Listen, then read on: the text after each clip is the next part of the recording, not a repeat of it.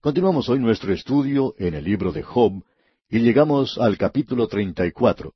Yo sé que dijimos lo mismo en el programa anterior, pero decidimos hacer un resumen de lo que Eliú ha dicho hasta ahora, porque deseábamos decir algunas cosas que consideramos importantes en relación con lo que ha dicho Eliú. Por esa razón hicimos ese resumen en nuestro programa anterior. Pero hoy sí vamos a considerar el capítulo 34 de este libro de Job. Y al llegar a este capítulo continuamos escuchando el discurso pronunciado por Eliú. Y a propósito, este es el discurso más largo de los que tenemos en el libro de Job. Este hombre Eliú no es uno de los tres amigos de Job.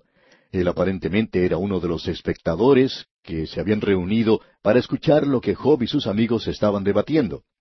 Ahora este joven habla y como vimos en nuestro programa anterior, él avanza mucho en su discurso. Él tenía verdadera percepción espiritual especialmente para un hombre de esa época. Y él fue tan lejos como le fue posible, y por cierto que él defendió a Dios en este asunto. Hasta este punto, el Señor estaba aparentemente en desventaja, pues parecía que él estaba castigando a Job por algún pecado en su vida, y si no hubiera habido un gran pecado en la vida de Job, entonces Dios era injusto.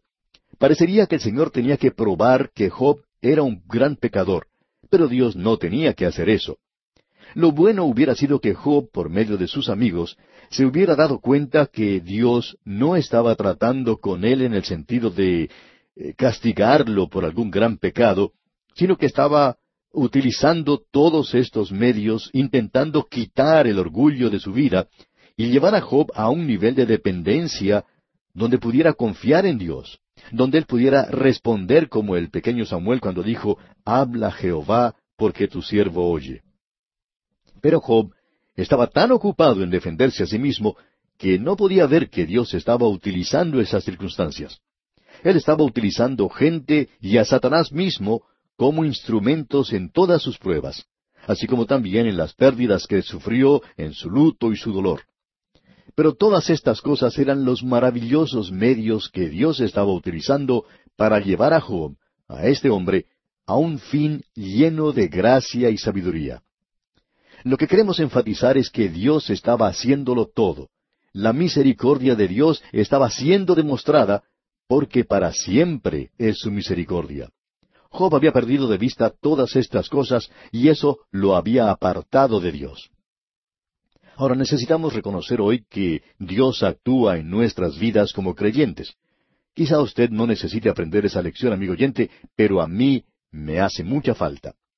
Nosotros nos ocupamos con personas, con cosas, con circunstancias, y las miramos en referencia a nuestras vidas, pero no estamos andando con Dios. No estamos andando sobre las circunstancias en realidad, sino debajo de las circunstancias, y éstas nos están hundiendo. El autor de estos estudios bíblicos, el doctor J. Vernon McGee, contaba que tenía un amigo en el ministerio. Este era un hombre de Dios maravilloso, y ya él fue a estar en la presencia del Señor.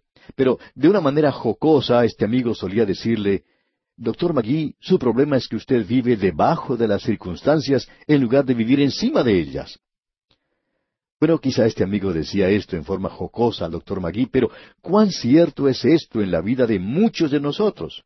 Cuando permitimos que las circunstancias nos separen, Dios queda por allá lejos, y, como resultado nosotros perdemos el sentido de su presencia y perdemos la noción de que Él está con nosotros. Y por eso llegamos al lugar donde tenemos preocupaciones, angustias y dolores, donde no tenemos paz en nuestras almas y donde no sentimos su mano paternal sobre nosotros no nos damos cuenta que Él nos está cuidando y entonces es cuando nos volvemos impacientes, eh, irritables y encontramos faltas en todas las cosas. Nos apartamos de Dios y no tenemos comunión con Él. ¿Y por qué? Debido a nuestras circunstancias y no podemos ver la mano de Dios en estas cosas. Él quiere que nosotros volvamos a Él con corazones contritos y humillados. Ese es el fin que busca el Señor. Eso es lo que Dios está buscando en su vida y en la mía, amigo oyente, en este día. Quizá no en la suya, pero de cierto que lo hace en la mía. Este joven Eliú, pues, es el que en realidad cierra este ministerio para que Dios mismo entre en la escena, y Job experimentará el ministerio directo de Dios. y Dios lo permitirá con un propósito bien definido.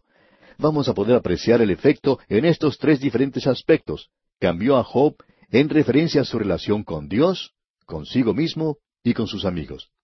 Eso es lo importante que debemos aprender hoy, que necesitamos ser cambiados nosotros mismos.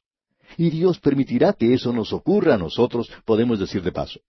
Él es quien permite que eso nos llegue. El Señor nos disciplina. Ahora esta palabra disciplina, como vimos anteriormente, es una palabra que literalmente quiere decir castigarnos, magullarnos.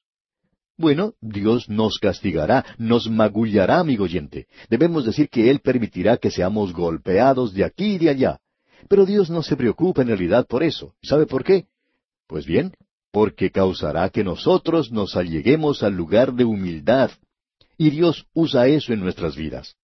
Es la hora de instrucción para nosotros. Y qué hermosas son estas cosas en nuestras vidas. Y esto no es algo que sea muy fácil de ninguna manera.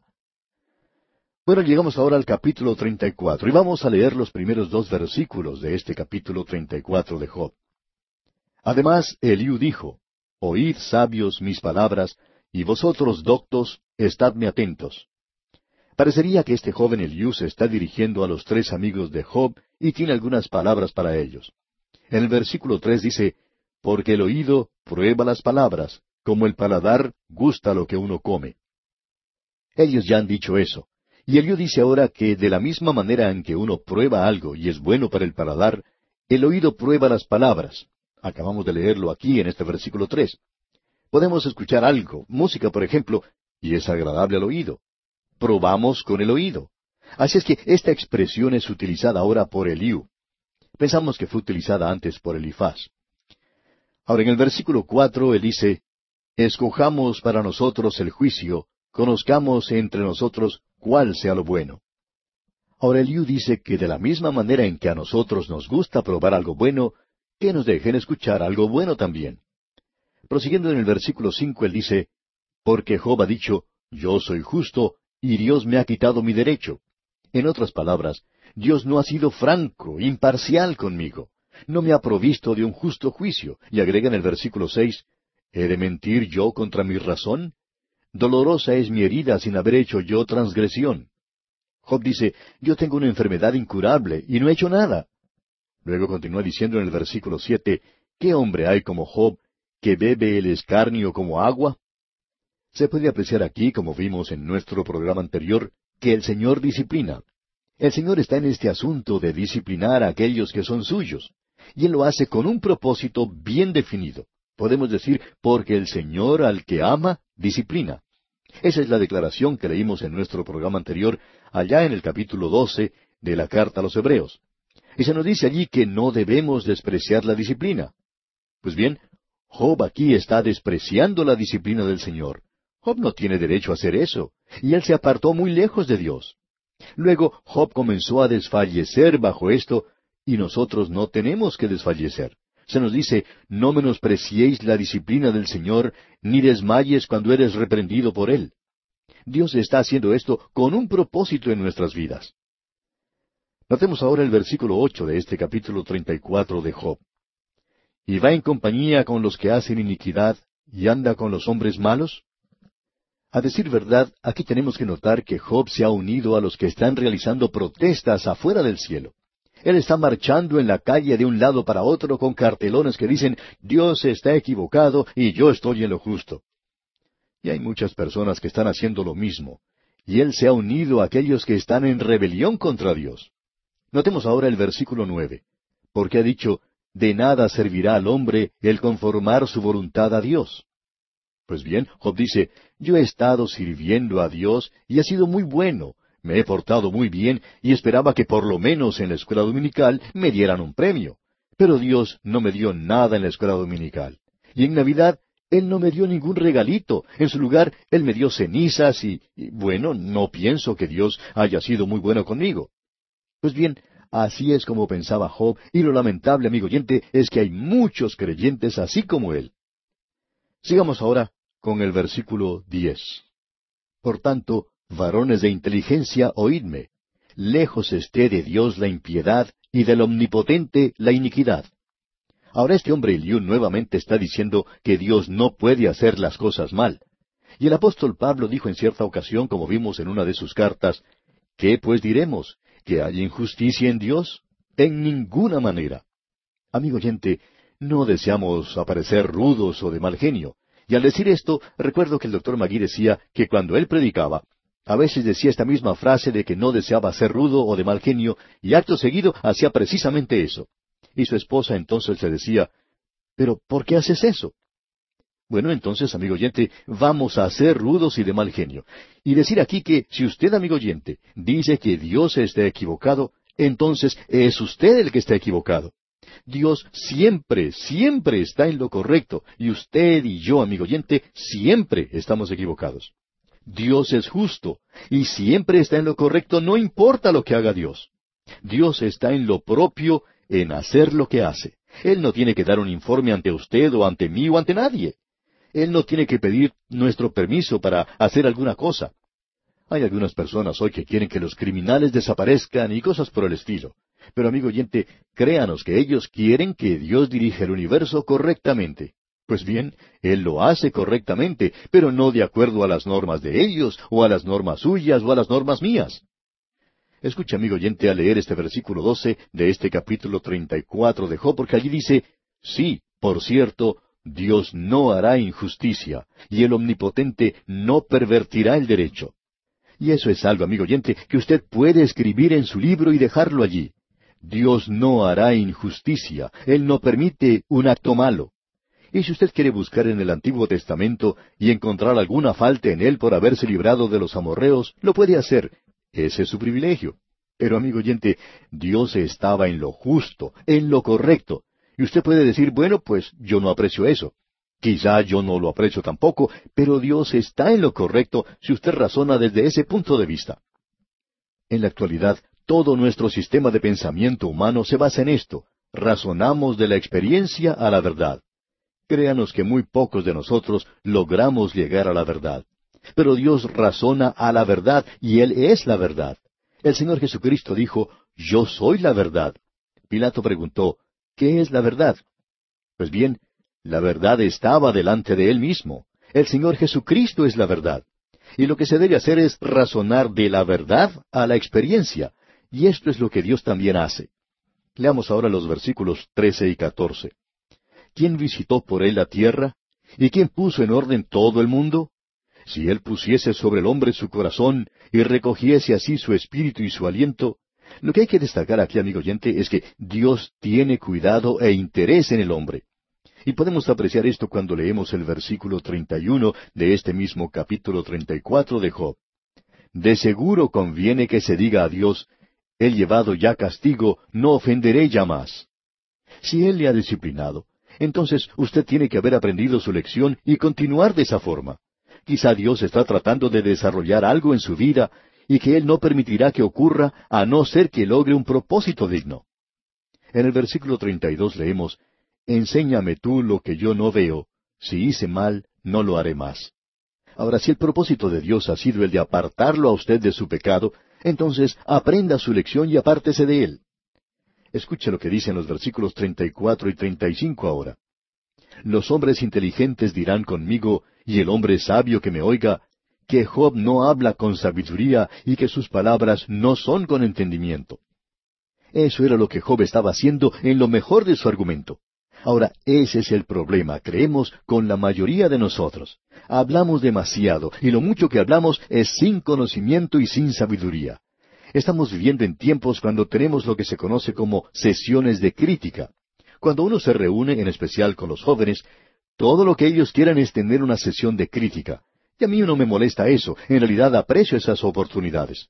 Pero sabe una cosa, amigo oyente, uno escucha muchas cosas superfluas, se dicen cosas muy tontas.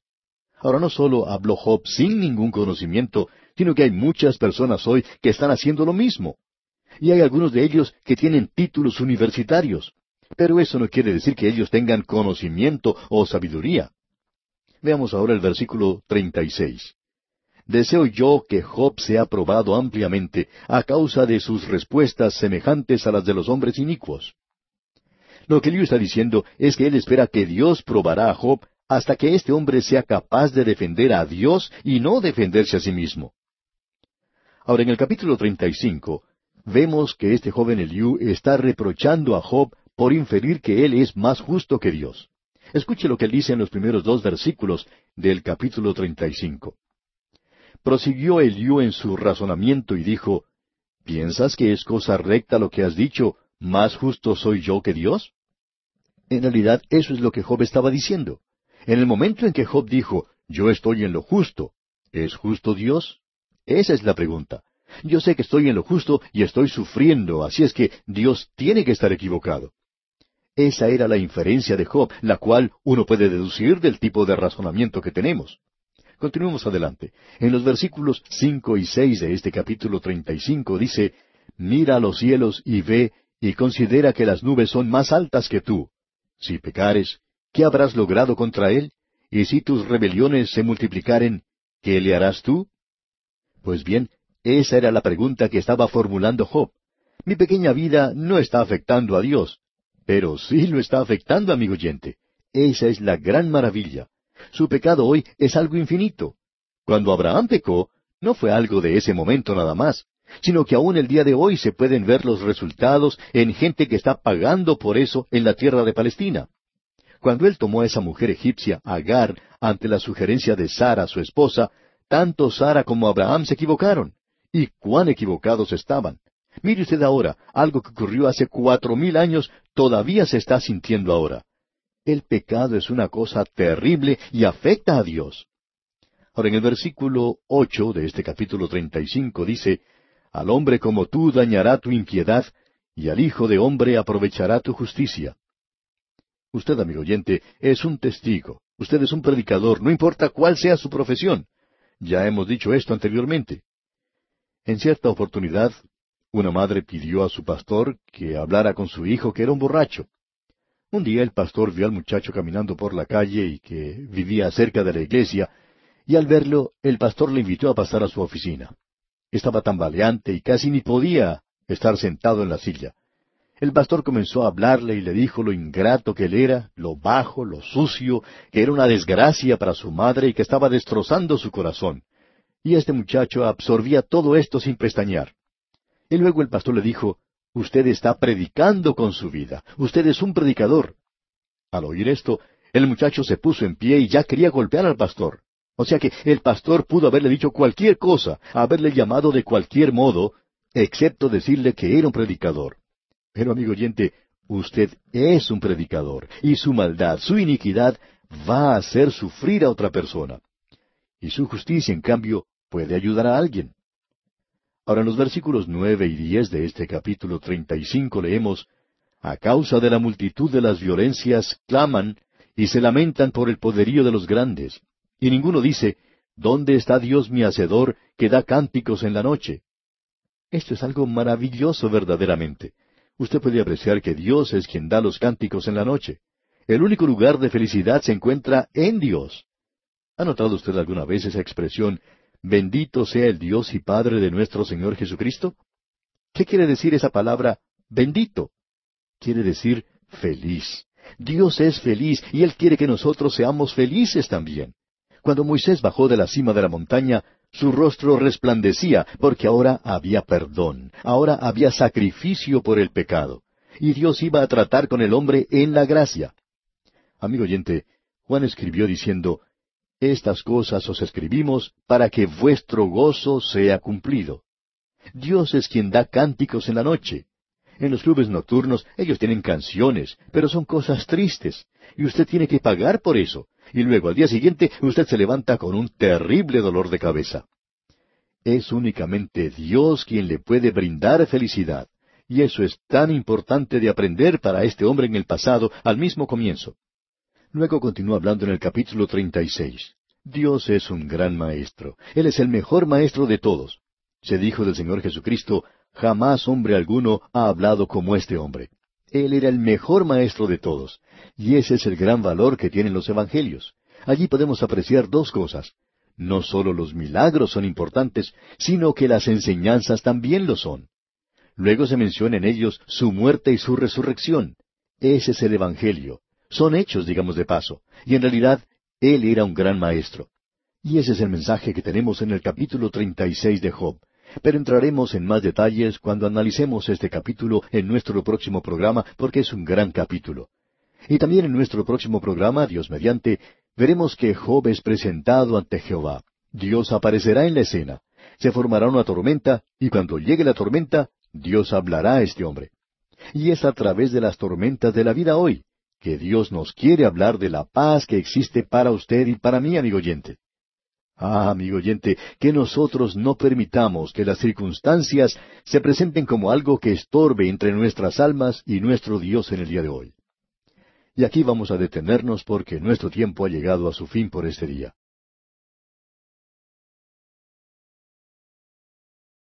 Nos encontramos hoy en el capítulo 36 del libro de Job y aún nos quedan dos capítulos más que forman el discurso de Eliú que hemos estado considerando.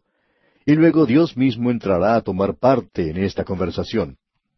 Quisiéramos que usted note aquí que nuevamente tomamos este discurso, que es el más largo que se halla en el libro de Job. Eliú, pensamos nosotros, ha llevado el argumento mucho más lejos que ninguno de los otros oradores. Él tenía mayor percepción espiritual que los tres amigos de Job. Y aún así, este no era completo, como podemos ver en este capítulo. En los primeros dos versículos del capítulo treinta y seis leemos, Añadió Eliú y dijo, Espérame un poco y te enseñaré, porque todavía tengo razones en defensa de Dios. Ahora él está defendiendo a Dios, y él tiene, como la mayoría de nosotros, un conocimiento limitado. Estamos tratando aquí de un Dios infinito, y nosotros no tenemos todas las respuestas. Ese es el mismo problema que mucha gente encuentra hoy. Cierta persona dijo en una ocasión, Yo no puedo creer. El pastor le preguntó, ¿Y qué es lo que no puede creer? ¿Cree que el Señor Jesucristo murió en la cruz? ¿Que resucitó? Y contestó, Yo creo todo eso. Pues bien, prosiguió el pastor, ¿por qué entonces no puede confiar en Él? Bueno, dijo, hay tanto más, la creación, Jonás, Noé, los milagros y toda esa clase de problemas. Luego añade, usted dice que es a causa de nuestro pecado que nosotros somos incrédulos, y yo quiero ser un creyente. Pues bien, le dijo el pastor, usted está cometiendo un gran pecado, y es este. Está dejando que las cosas que no conoce lo desalienten en relación con las cosas que conoce. Y hay muchas personas, amigo oyente, que están haciendo lo mismo. Si usted conoce lo suficiente como para confiar en Cristo, entonces estas cosas pequeñas se normalizarán por sí mismas. Yo estoy en este instante sentado en una silla. Ahora hay muchas cosas relacionadas con esta silla que yo no conozco. Para comenzar, puedo decir que no sé quién la hizo. No conozco ni el nombre de la compañía que la fabricó. No sé mucho acerca de esta silla. No sé qué clase de metal se usó para construirla. Y tampoco la calidad de plástico que la cubre. Verdaderamente no sé mucho de esta silla, pero amigo oyente, conozco lo suficiente como para sentarme en ella, y confío que ha de sostenerme. Ahora, ¿conoce usted que Cristo murió por usted? ¿Que Él volvió a resucitar? Pues bien, entonces confíe en Él como su Salvador, y entonces todas estas cosas de las cuales ahora tiene dudas se arreglarán por sí mismas. Estamos seguros de eso. Y si fuera necesario para mí saber algo más sobre esta silla, yo creo que me podría enterar. Pero todo lo que necesito saber es suficiente, y es que yo me puedo sentar en ella. Yo conozco muy poco acerca de los aviones, pero me subo a uno de ellos cuando tengo que viajar y me confío al avión. Y eso es todo lo que Dios le pide que usted haga cuando confíe en Cristo. Y muchos de nosotros dejamos que lo que no conocemos nos desaliente en cuanto a lo que ya conocemos. Pues bien, notemos ahora lo que Eliú dice al continuar aquí en el versículo tres, porque es bastante limitado en su conocimiento, como podemos apreciar. Tomaré mi saber desde lejos y atribuiré justicia a mi hacedor. Esto es lo mismo que el apóstol Pablo dijo en una forma diferente un poco más tarde. Pablo hizo la siguiente declaración. ¿Qué pues diremos? ¿Que hay injusticia en Dios? Y la respuesta a esa pregunta es en ninguna manera. Y eso es verdad. Dios es justo en todo lo que hace. Elio está atribuyendo justicia a Dios, pero él también está dejando bien en claro que Dios está tan lejos del hombre que en realidad nosotros no le podemos conocer. Y hay cierto elemento de verdad en esto a propósito.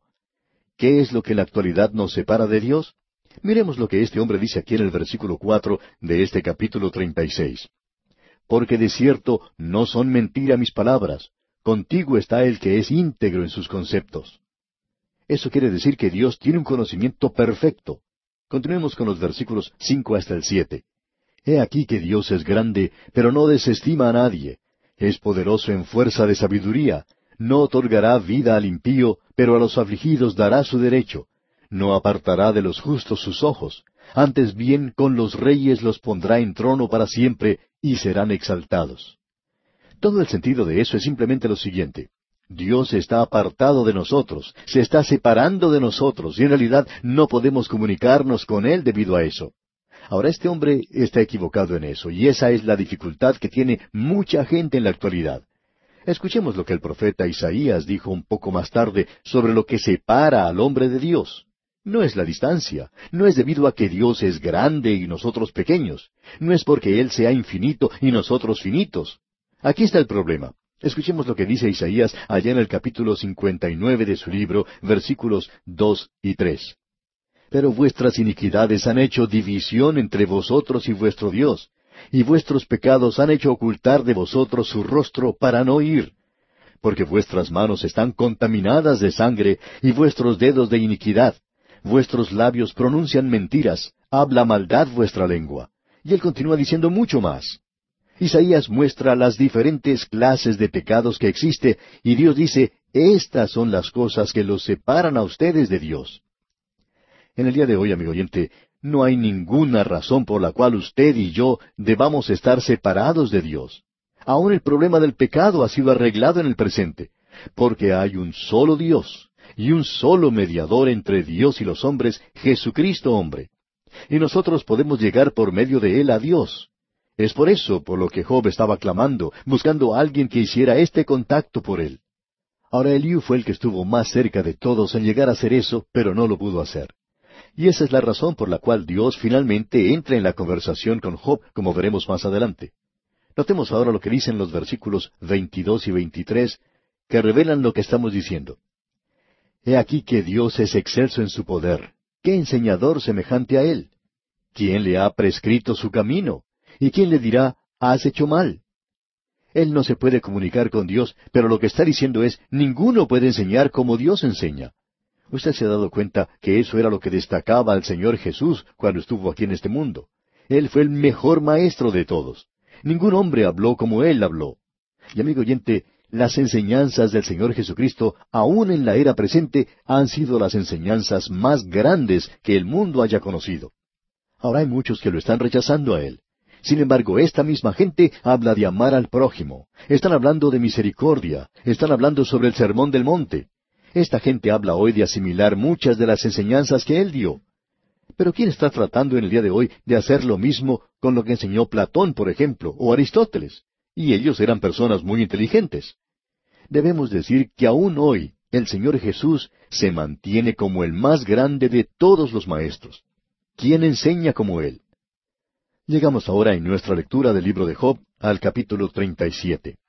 Y este hombre aquí está sacando algunas conclusiones, y podemos apreciar todo eso al leer este capítulo.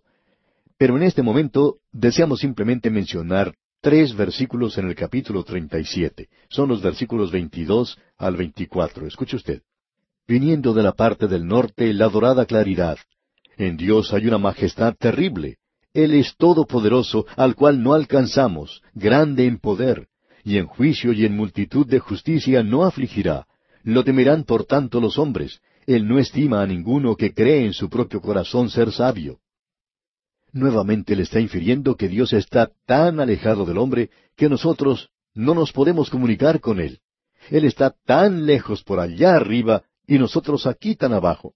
Por tanto, podemos apreciar en lo que hemos leído que lo que separa al hombre de Dios es el pecado del hombre. Esta es una declaración tremenda, y el capítulo 37 de Job nos demuestra que este hombre Eliú no es un profeta, no es un mediador. Esa es la razón por la cual, si me permite decirlo, yo nunca me especialicé en ese asunto de aconsejar a los demás. Y si quieres saber la verdad, yo no sé lo suficiente como para ser un consejero. Pensamos que la persona que se ocupa hoy de ser un consejero está tomando el lugar de Dios. Y eso es lo que los amigos de Job trataron de hacer. Ellos estaban tomando el lugar de Dios en la vida de este hombre. Ellos querían aconsejarle a él. Y el problema que ellos tenían era que el conocimiento que poseían no era el adecuado.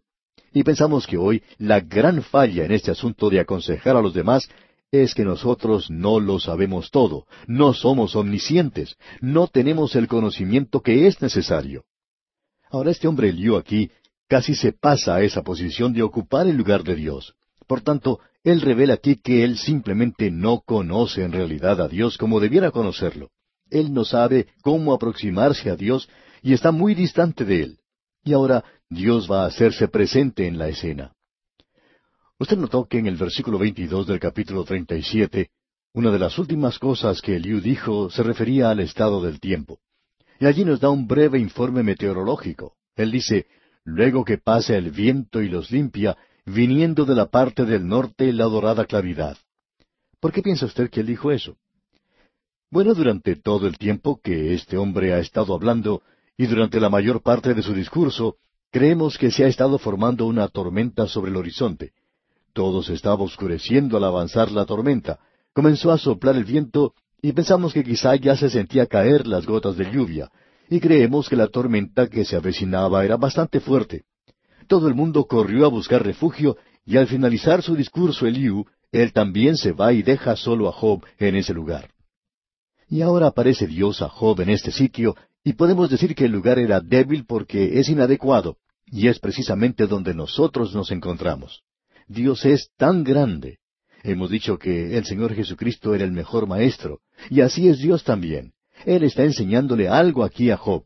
Él nos enseña a nosotros también en la actualidad.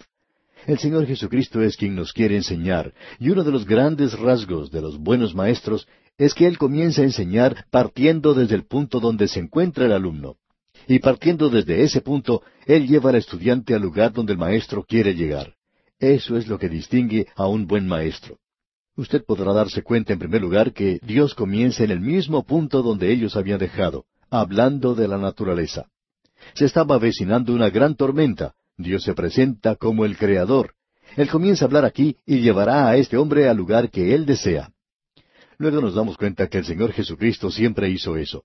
Pensamos en algunas de las parábolas del Señor Jesucristo. Él nunca las inventó. Él simplemente se detenía en algún lugar y desde allí él podía observar a algún sembrador sembrando el trigo. Había muchas montañas en ese país y él podía observar a este hombre sembrando en la distancia. El Señor Jesucristo comenzaba a enseñarles en el lugar donde ellos estaban. Él decía, ¿A qué compararé el reino de Dios? Es semejante a la levadura que una mujer tomó y escondió en tres medidas de harina hasta que todo hubo fermentado. Eso era apreciado y comprendido por cualquiera de los que estaban escuchando. Nuestro Señor comenzaba en donde ellos estaban y los llevaba a donde Él quería que estuviesen. El apóstol Pablo enseñaba de la misma manera. Esa es la razón por la cual muchas personas han malentendido el capítulo catorce de su primera epístola a los Corintios, donde Pablo habla sobre el don de lenguas. Pablo estaba comenzando a hablar allí en el lugar donde ellos se encontraban. Ellos se habían desviado en eso y ahora Pablo los está guiando a un lugar mucho más elevado para que pudieran llegar al lugar donde deberían estar. Él está manifestando el cuerpo de Cristo. Y de la misma manera usted puede encontrar a través de toda la palabra de Dios y aquí tenemos la enseñanza más grande de todas. Él siempre comienza en el lugar donde la gente se encuentra.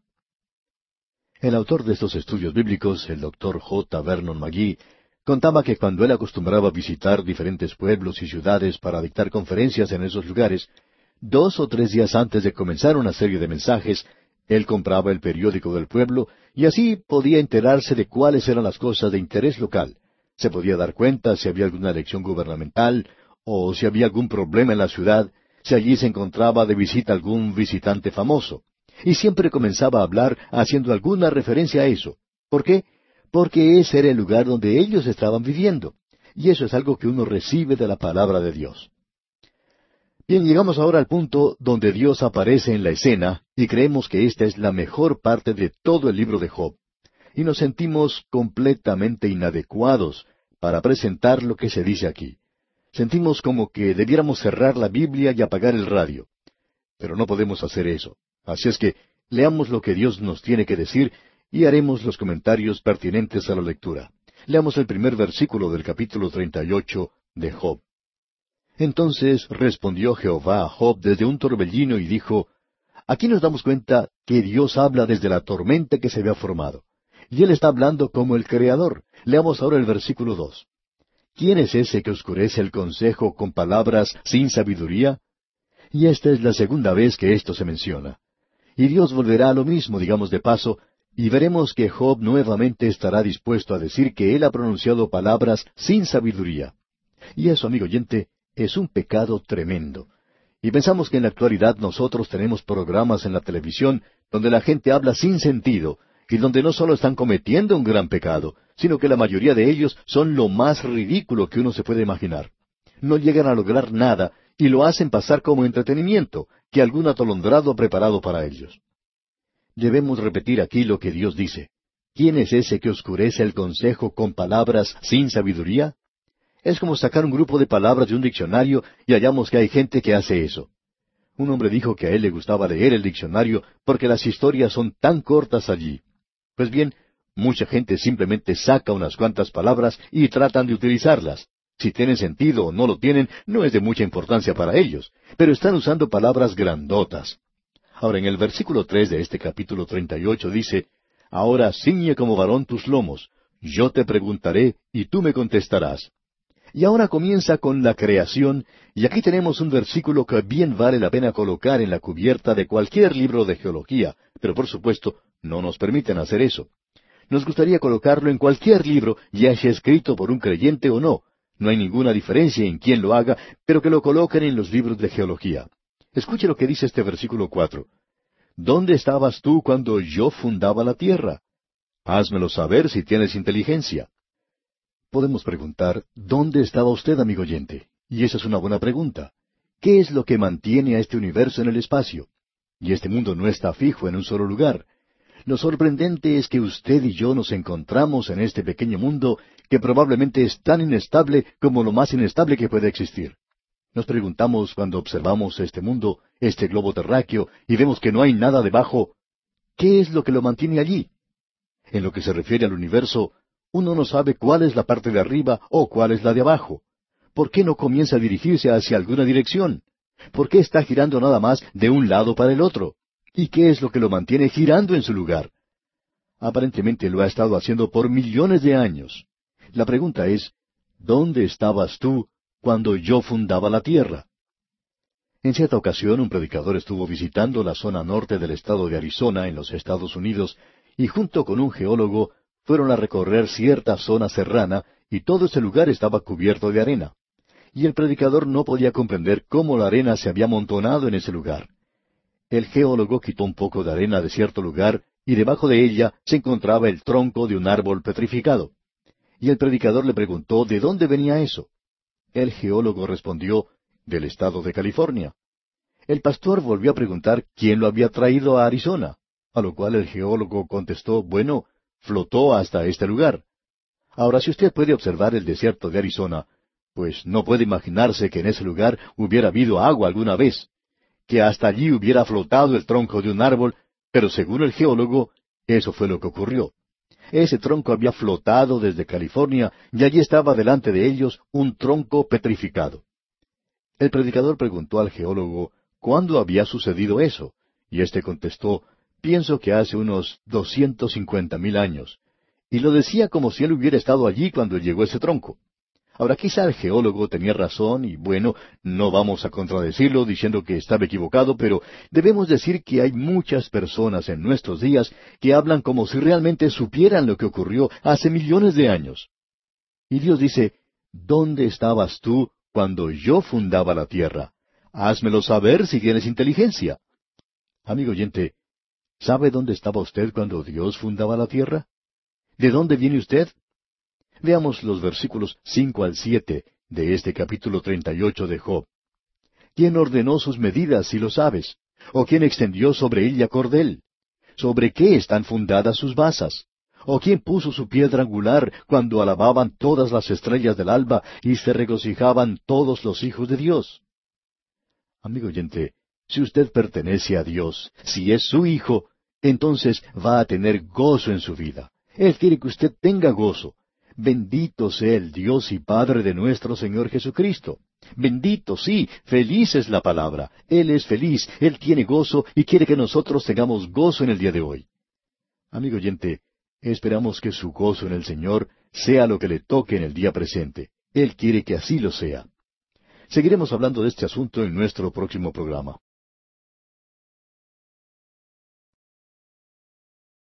Continuamos hoy, amigo oyente, estudiando el capítulo 38 de este libro de Job. Como dijimos en nuestro programa anterior, cuando se presentó Dios ante Job, Él comenzó a hablarle en el punto en el cual se encontraba Job, allí en ese basural en las afueras de la ciudad. Se había desatado una tormenta y Dios le habló a Job desde la tormenta. Y en aquellos días los hombres conocían a Dios como el Creador. Usted debe comprender eso. El libro de Job aparentemente nos viene de un período antes de que las sagradas escrituras hubieran sido escritas. Por tanto, pensamos que Dios comenzó con Job, donde comenzó con los hombres en esa época en particular. El apóstol Pablo lo dijo allá en su carta a los Romanos, capítulo uno, versículos diecinueve y veinte, donde leemos Porque lo que de Dios se conoce les es manifiesto, pues Dios se lo manifestó. Porque las cosas invisibles de Él, su eterno poder y deidad se hacen claramente visibles desde la creación del mundo, siendo entendidas por medio de las cosas hechas, de modo que no tienen excusa. Esto fue lo que Pablo escribió a los romanos. Ahora, lo importante que nosotros debemos notar aquí es que Dios le está hablando al hombre en ese día a través de la creación.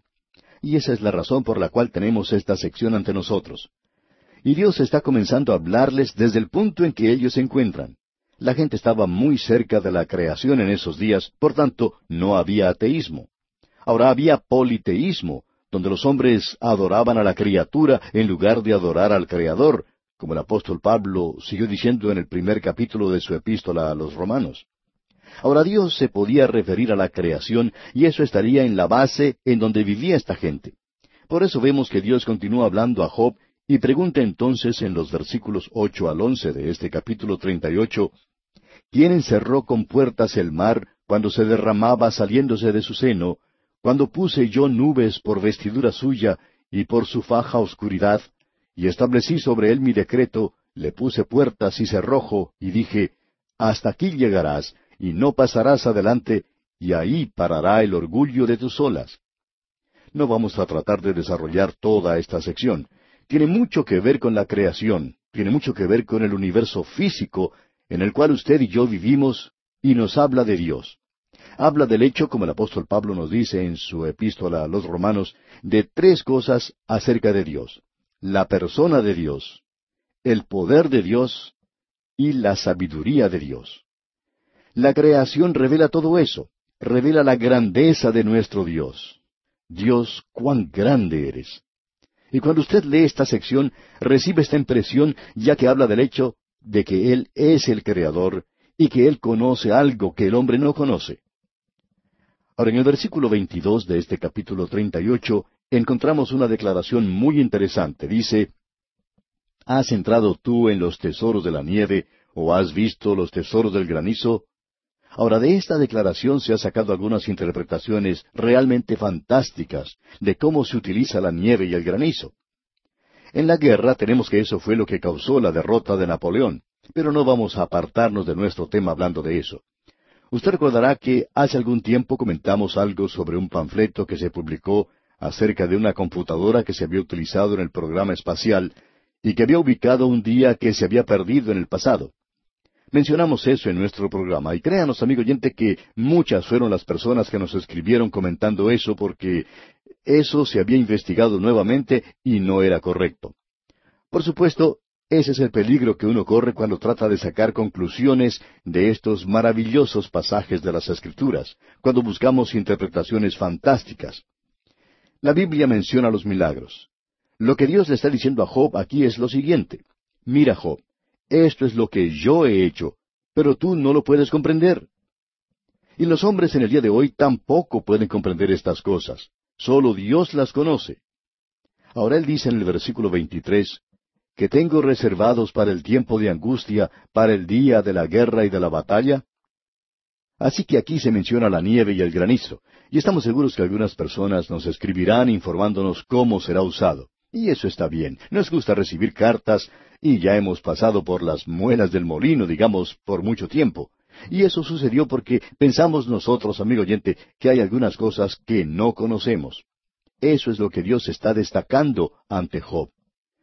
Luego continúa hablando de las estrellas de los cielos en los versículos 31 y 32 y dice, ¿Podrás tú atar los lazos de las Pléyades o desatarás las ligaduras de Orión?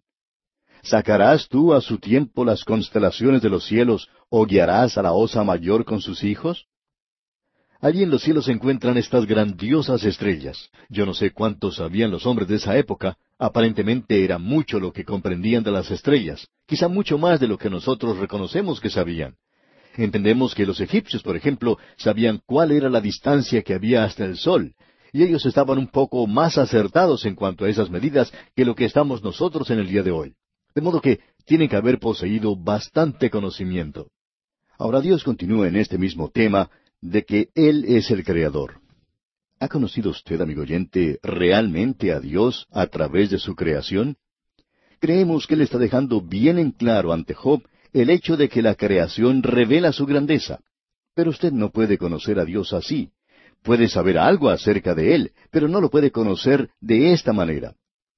Pasando ahora al capítulo 39 de este libro de Job, leemos en el primer versículo, ¿Sabes tú el tiempo en que paren las cabras monteses? ¿O miraste tú las siervas cuando están pariendo?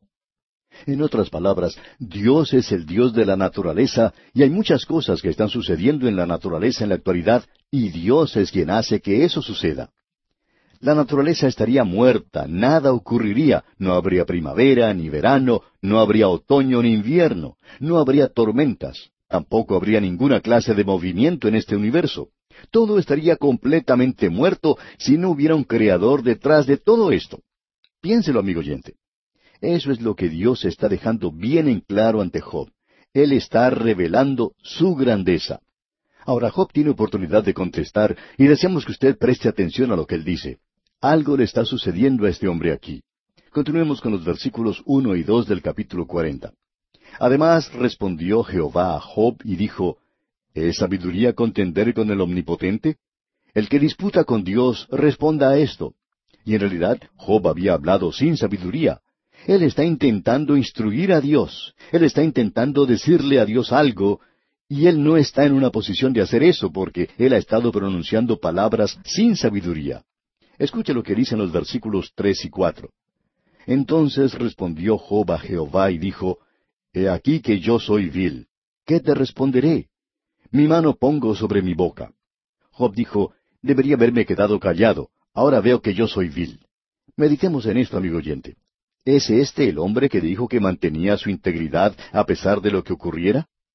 ¿Es este el mismo hombre que declaró que él era un hombre justo y que por tanto tenía que haber algo malo con Dios para que eso le ocurriera a él? Ahora este hombre está diciendo que él es vil. Como alguien ha dicho, si nosotros nos pudiéramos ver como Dios nos ve, no nos podríamos soportar. Y cuando lleguemos a la presencia de Dios, eso es lo que vamos a tener que decir. Yo soy vil. Esta presentación de Dios ante Job ha tenido un triple efecto sobre él. Ha tenido un efecto sobre su relación con Dios, sobre su relación consigo mismo y sobre su relación hacia sus amigos. Este es un hombre que había hablado sin sabiduría, sus palabras habían sido sin conocimiento, y ahora este hombre desea que hubiera sido mejor no haber abierto su boca, haberla dejado cerrada. Pero escuchemos lo que dicen los versículos cinco hasta el ocho del capítulo cuarenta. Una vez hablé, mas no responderé, aún dos veces, mas no volveré a hablar. Respondió Jehová a Job desde el sorbellino y dijo, Cíñete ahora como varón tus lomos. Yo te preguntaré, y tú me responderás. ¿Invalidarás tú también mi juicio? ¿Me condenarás a mí para justificarte tú? En otras palabras, ¿estás tú tratando de decirle a Dios que Él está equivocado? Y por supuesto Dios no se equivoca. Job le podrá decir más adelante a Dios allá en el capítulo 42, versículo 2, Yo conozco que todo lo puedes y que no hay pensamiento que se esconda de ti. Este lugar al que él ha llegado es tremendo. Él ciertamente está progresando. Ahora él se conoce a sí mismo. Él dice, yo soy vil. Y cuando un hombre descubre eso, amigo oyente, ha progresado mucho en el camino. Vamos a poder ver que él toma ciertos pasos mientras se acerca a Dios. Ahora Dios continúa hablando basándose en la creación. Job, le dice Dios, mira a tu alrededor. Hay muchas cosas que tú no conoces y que puedes observar. ¿Cómo puedes tú juzgar a Dios y su gobierno moral de este universo? Hay tantas personas hoy, amigo oyente, que hacen declaraciones tontas en relación a Dios.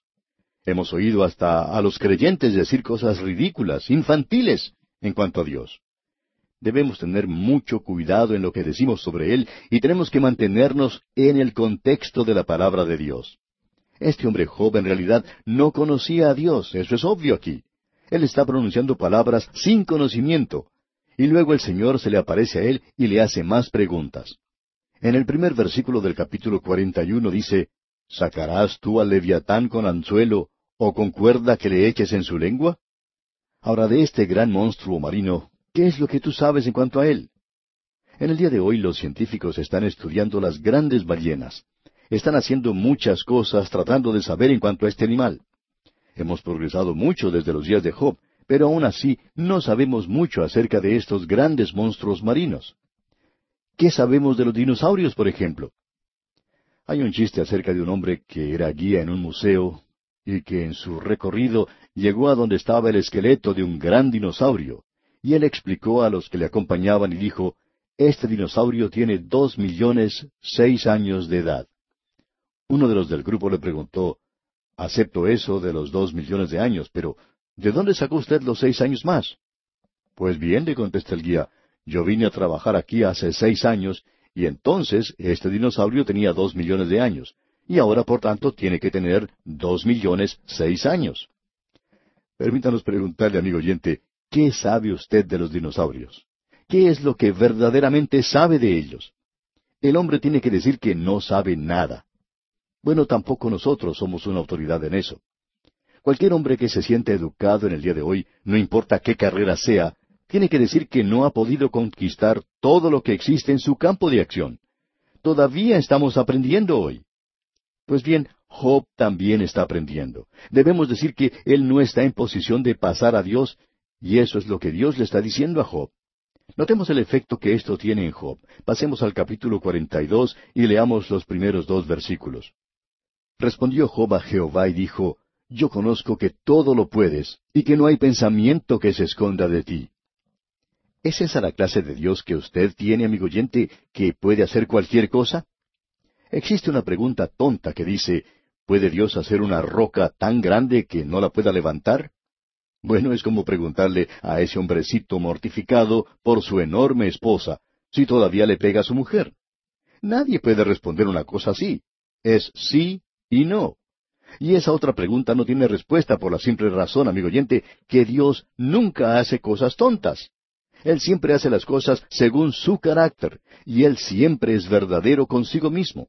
Por tanto, usted no le puede pedir a Dios que haga algo que no puede hacer. ¿Sabe por qué? Porque usted, amigo oyente, no está en posición de hacer eso. Y Dios no es su mandadero. Él no va a hacer cosas simplemente para complacerlo a usted. Escucha ahora lo que Job está diciendo en el versículo tres de este capítulo cuarenta y dos. ¿Quién es el que oscurece el consejo sin entendimiento?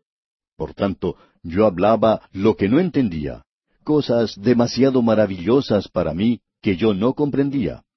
Job dice, he estado hablando sobre algo de lo que yo no sabía nada. Y amigo oyente, permítanos decirle que Job ha estado hablando de cosas sobre las cuales él no sabía nada. Dice él, cosas demasiado maravillosas para mí que yo no comprendía. Él estaba hablando sin previo conocimiento, no sabe nada. Pero escuchemos lo que Job dice en los versículos cuatro y cinco de este capítulo cuarenta y dos. Oye, te ruego, y hablaré, te preguntaré, y tú me enseñarás. De oídas te había oído, mas ahora mis ojos te ven. Luego en el versículo seis él agrega, Por tanto me aborrezco y me arrepiento en polvo y ceniza. Job tiene ahora un nuevo concepto de Dios. Él no está en una posición de cuestionar a Dios en ninguna de las cosas que él hace. Job debe confiar en Dios. Esta es una nueva relación. Ahora él también tiene una nueva relación consigo mismo. Él se ve a sí mismo como una persona vil, y luego él dice, me aborrezco. ¿Sabe lo que Job está haciendo, amigo oyente? Él se está arrepintiendo. Esos son los pasos. Me arrepiento en polvo y ceniza, dice. Aquí tenemos los tres pasos de un verdadero arrepentimiento. Primero, usted ve que es vil. Luego, usted se aborrece a sí mismo. Cuando usted deja de confiar en sí mismo, cuando usted deja de tratar de vivir en algo muerto y se vuelve hacia el Dios viviente, eso es arrepentimiento. Y ese es un arrepentimiento que es en fe. ¡Qué cosa más maravillosa! Estos son los tres pasos de este hombre. Hemos visto dos, ahora llegamos al tercero. El tercero es una nueva relación con sus amigos. Y en los versículos siete y ocho de este capítulo cuarenta y dos dice, Y aconteció que después que habló Jehová estas palabras a Job, Jehová dijo a Elifaz temanita, Mi ira se encendió contra ti y tus dos compañeros, porque no habéis hablado de mí lo recto como mi siervo Job. Ahora pues, tomaos siete becerros y siete carneros, e id a mi siervo Job, y ofreced holocausto por vosotros, y mi siervo Job orará por vosotros, porque de cierto a él atenderé, para no trataros afrentosamente, por cuanto no habéis hablado de mí con rectitud, como mi siervo Job. Notemos esto ahora, amigo oyente. Ahora existe una nueva relación con sus amigos. En lugar de estar luchando contra él, debatiendo contra él, ahora Job va a orar por ellos. Él va a ofrecer un holocausto por ellos. Nosotros no debemos discutir asuntos de religión y luchar entre nosotros. ¿Qué es lo que debemos hacer? El apóstol Pablo nos dice, Hermanos, si alguno fuere sorprendido en alguna falta, vosotros que sois espirituales, restauradle con espíritu de mansedumbre. Una nueva relación con sus amigos, una nueva relación con Dios y una nueva relación consigo mismo. Ahora Dios hace algo por este hombre Job, y en el versículo diez de este capítulo cuarenta y dos leemos Y quitó Jehová la aflicción de Job cuando él hubo orado por sus amigos, y aumentó al doble todas las cosas que habían sido de Job. ¿Cómo le dio Dios estas cosas? Pues bien, él utilizó medios humanos.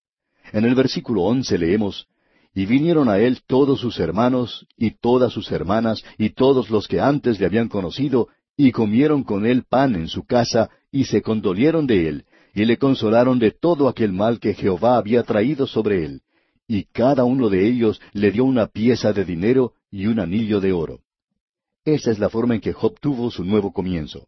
Dios le dio dos veces más que lo que tenía antes. ¿Cómo? Porque estos amigos le ayudaron a tener un nuevo comienzo. Y créanos, amigo oyente, Job era un buen hombre de negocios. Y él tuvo el doble de lo que había tenido antes. Y esto es algo interesante. Y ahora en el versículo doce leemos, Y bendijo Jehová el postrer estado de Job más que el primero, porque tuvo catorce mil ovejas, seis mil camellos, mil yuntas de bueyes y mil asnas, y tuvo siete hijos y tres hijas. ¿Cómo es esto?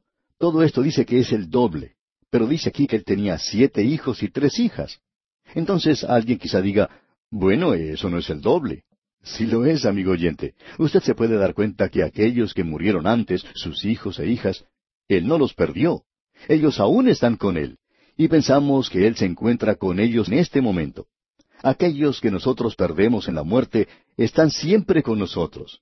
Dios también le dio el doble de hijos a Job. Observe los nombres de las hijas de Job aquí en este versículo catorce del capítulo cuarenta y dos. Llamó el nombre de la primera Gemima, el de la segunda Cesia y el de la tercera Kerenapuk. Bueno, amigo oyente, si usted tiene muchas hijas en su familia, quizá está tratando de encontrar un nombre nuevo, y aquí tenemos una sugerencia. El de Gemima se ha utilizado mucho, pero ¿qué le parece este de Kerenapuk? Es un buen nombre para alguna muchacha, quizá lo quiera reducir simplemente a Keren. Estos son los nombres de las hijas de Job. Y después de esto se nos dice que Job vivió ciento cuarenta años, y eso lo ubica él con los patriarcas. En los versículos 16 y 17 de este capítulo 42 leemos, Después de esto vivió Job ciento cuarenta años, y vio a sus hijos y a los hijos de sus hijos hasta la cuarta generación. Y murió Job viejo y lleno de días. ¿Qué libro más glorioso es este, amigo oyente? ¿Y qué lección que tiene para nosotros?